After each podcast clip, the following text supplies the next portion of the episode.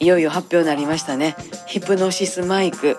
ね、これあの二次元コンテンツで今すごい人気なんですけども、え18人の個性豊かなキャラクター。これね3人ずつが6チームに分かれてて、えその大阪のチームどついたれ本舗っていうチームがあるんですけどそのチームに私はトラちゃんと一緒に楽曲提供をさせていただきました。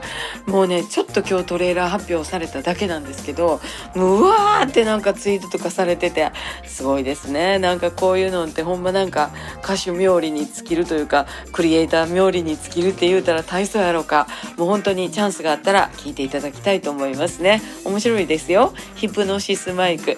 で漫才と歌のコラボなんですけど漫才書いてんのが銀シャリのお二人なんですね。これもまた面白い。ね、えー、ぜひぜひあのご覧になった方はねちょっとチェックしてみてください。あそうそう。編曲は岩川浩二さんですよ。また明日。また明日